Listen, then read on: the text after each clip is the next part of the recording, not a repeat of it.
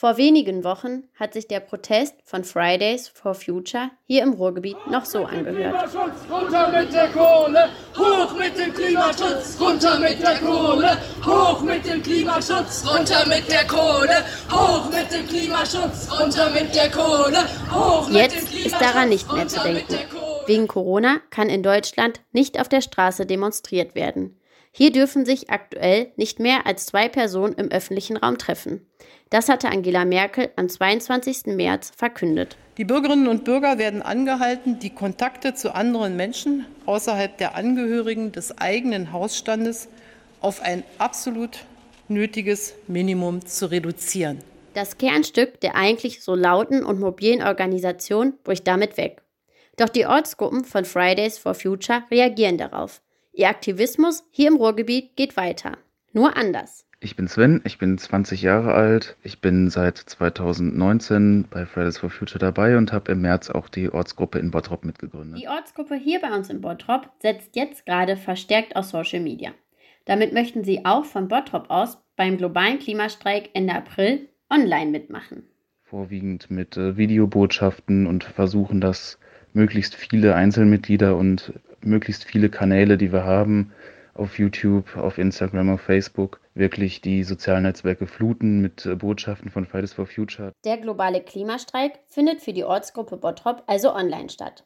Allerdings hat die Gruppe auch eine Idee, wie Menschen ohne guten Internetzugang und Technik erreicht werden können. Wenn lokal irgendwas los ist, beispielsweise auch der Klimanotstand oder Forderungen, die wir haben an die Stadt, bringen wir das immer auch über die Zeitung und äh, in den allermeisten Fällen veröffentlichen die das auch, sodass wir auch Menschen analog erreichen können. So entscheidet sich dann nicht am Internetempfang, ob sich die Bottropper über den Klimawandel informieren können. Trotzdem sind die Möglichkeiten für die Ortsgruppe aktuell eingegrenzt. Ein Stillstand haben wir so gesehen nicht ganz, aber das schränkt natürlich unsere Arbeit schon ein. Wir können nicht demonstrieren, wir können uns nicht treffen, können Planungen also immer nur sehr schwerwiegend und langwierig dann über WhatsApp-Gruppen zum Beispiel durchführen oder halt Telefonkonferenzen. Aber es ist halt deutlich weniger produktiv. Und dazu kommt, wie für alle Menschen aktuell in Deutschland, eine große Ungewissheit über die Zukunft. Und vor allem kann man nicht abschätzen, wann hört es überhaupt auf, wann können wir weitermachen, wie können wir dann weitermachen, in, in welchem Rahmen und was bis dahin sein wird. Im Moment ist da noch ja, große Ratlosigkeit, weil wir uns jetzt einfach ausprobieren müssen. Und was können wir stattdessen machen? Sich ausprobieren. Das muss jetzt auch die Ortsgruppe aus Bochum machen. Ich bin Annika Bode, ich bin 16 und seit Januar 2019, also jetzt ein bisschen über einem Jahr, bei Fridays for Future Bochum dabei. Wie in Bottrop auch, müssen die Mitglieder in Bochum neue Wege finden, aktiv zu sein. Zum Beispiel finden jetzt die Treffen digital statt und neue Aktionen sollen angeboten werden. Also wir hatten gestern unser erstes Online-Plenum, weil wir uns natürlich nicht treffen können. Und da haben wir auch ein bisschen überlegt, da wir ja größtenteils einfach junge Leute sind, die nicht zur Risikogruppe gehören, haben wir überlegt, dass wir vielleicht ein bisschen Hilfsarbeit machen wollen, da helfen, wo wir können und natürlich unser einziges Sprachrohr, was momentan Social Media ist, weiter bespielen und den Leuten zeigen, dass wir nicht weg sind und dass wir auch, wenn die ganze Krise vorbei ist, weiterhin Druck auf die Politik machen wollen und zeigen wollen, dass eben die Klimakrise nicht verschwindet. Die Ortsgruppe aus Bochum legt also aktuell ihren Fokus auf analoges Helfen und Präsenz in den sozialen Medien. Zum Beispiel bedanken sie sich online beim Pflegepersonal oder verbreiten den Hashtag Flatten the Curve. Das soll ihre Follower dazu motivieren, zu Hause zu bleiben, um die Infektionskurve möglichst flach zu halten. Allerdings erreichen die Botschaften nicht alle Menschen über Social Media. Ein Problem für Fridays for Future. Das weiß auch Annika. Die Klimakrise war ja auch immer schon eine soziale Frage. Leider wird es auch hier nochmal klar, weil dann eben die Leute, die dann schlechten Internetzugang haben, weniger oder schwerer an die Infos kommen. Doch Annika sieht noch ein weiteres Problem. Viele Menschen haben im Moment einfach nicht den Kopf für eine zweite Krise. Scheint gerade nicht möglich, zusätzlich nochmal die Klimakrise in genauer Wichtigkeit in jeden Kopf zu bekommen und zu sagen, okay, das ist zusätzlich auch noch ein Problem, weil wir ja gerade merken, wie die Leute gestresst sind und Angst bekommen und jetzt zusätzlich noch sagen, okay, das die nächste Krise wäre, glaube ich, auch sehr kontraproduktiv, weil Panik meistens nicht so hilfreich ist. Aber Annika glaubt trotzdem, dass die Menschen etwas aus der Corona-Krise für die Klimakrise mitnehmen können. Der Umgang miteinander wird viel solidarischer, vielleicht auch mit dem Planeten. Das hält auch ein Experte für nicht unwahrscheinlich. Mein Name ist Simon Teune, ich bin Protestforscher an der Technischen Universität Berlin und habe mit Kollegen zusammen das Institut für Protest- und Bewegungsforschung gegründet. Er glaubt, dass das Verständnis füreinander in der Gesellschaft während dieser Krise wachsen wird.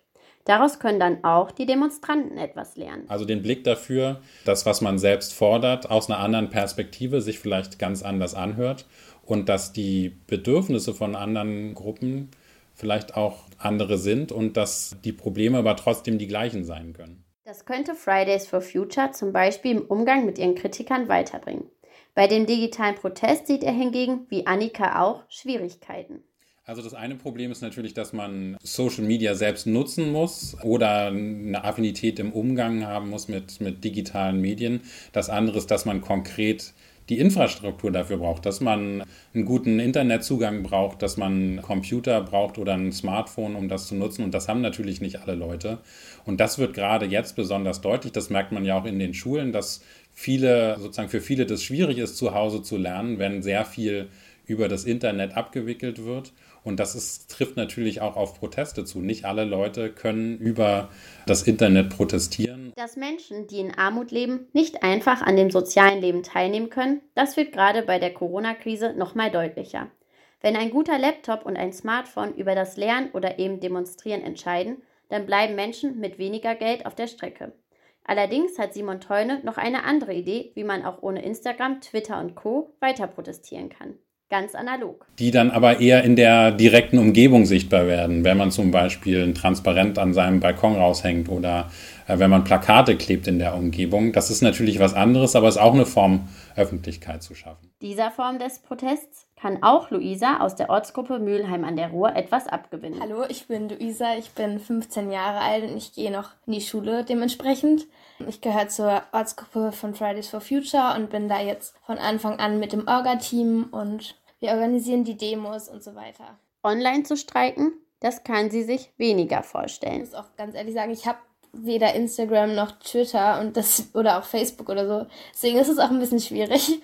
Also sonst bin ich eigentlich echt ein total engagierter Mensch und ich liebe es auch ständig, mich mit irgendwelchen Leuten zu treffen und irgendwas zu organisieren und dann halt freitags auf die Straße zu gehen und einfach mal laut zu sein und einfach das Gefühl haben, dass man was machen kann, dass man was erreichen kann. Und das habe ich halt irgendwie zu Hause nicht so richtig. Und das fehlt mir schon sehr, ja. Allerdings weiß ihre Ortsgruppe schon genau, worauf sie ihren Fokus in der nächsten Zeit legen. Solidarität zeigen. Also wir haben auch schon so ein paar Sachen dazu geschrieben, ähm, dass es halt wichtig ist, dass wir jetzt quasi unsere älteren Nachbarn unterstützen. Und das haben auch schon andere Ortsgruppen gemacht. Einfach, dass wir jetzt zeigen, dass wir solidarisch sind, aber es geht halt nicht nur darum, jetzt gegenüber den Älteren solidarisch zu sein, sondern einfach der ganzen Gesellschaft. Und ich glaube, das ist eigentlich dasselbe bei der Klimakrise. Ob analog oder digital, für die Ortsgruppen im Ruhrgebiet steht gerade vor allem eins im Vordergrund: Solidarität. Dadurch machen sie genau das, was sie sich sonst von den Menschen in Bezug auf die Klimakrise wünschen. Dabei halten die Gruppen an ihren Forderungen fest. Das hat auch Sven nochmal betont. Klimawandel nicht vom Radar verschwindet und damit man merkt, okay, wir sind noch da, auch in dieser Krise.